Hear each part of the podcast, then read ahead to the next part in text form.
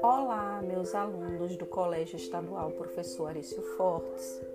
Sou a professora Suzana Mari, professora de Biologia. Venho explicar a apostila que foi colocada como atividade 1, referente à genética. E o que seria genética? É a área da biologia que estuda os mecanismos de hereditariedade ou herança biológica. A genética se preocupa com as formas de transmissão das informações genéticas nos indivíduos e populações. Baseado nesse estudo, existem os chamados conceitos básicos da genética. Eu coloquei para vocês aí na apostila o primeiro conceito básico, que seria células haploides. O que seria células haploides?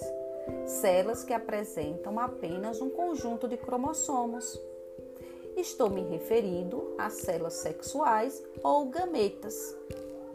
Quando eu já falo em células diploide, são aquelas que possuem dois conjuntos de cromossomos, isto, isto é, no caso, o zigoto, que possui o conjunto de cromossomos da mãe e o conjunto originário do pai.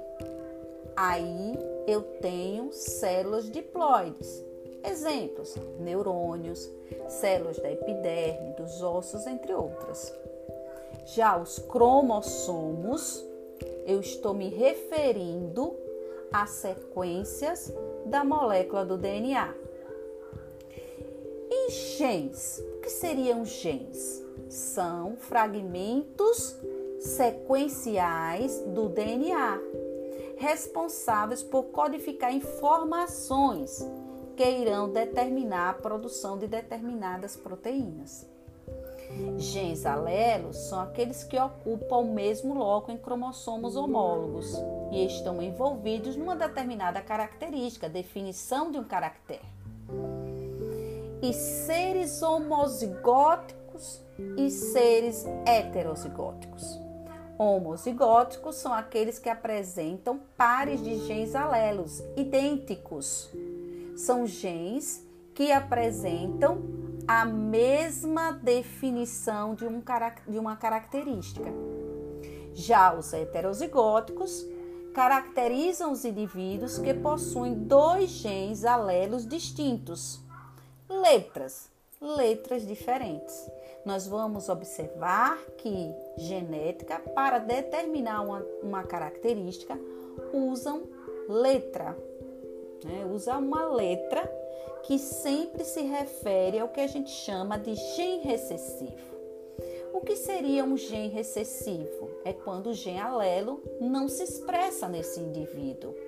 Os genes recessivos são representados por letras minúsculas dando os fenótipos são expressos somente em homozigose. Já os genes dominantes são representados por letras maiúsculas e expressos fenotipicamente em heterozigose. E os dois últimos termos? Genótipo é o conjunto das informações contidas nos genes. Já o fenótipo é expressão dos genes. Então, o genótipo não se modifica, porque contém as informações dos genes. Já o fenótipo é a expressão, sofre modificações do meio ambiente. Dessa forma, nós temos aí oito questões referente a esses conhecimentos básicos a respeito de genética.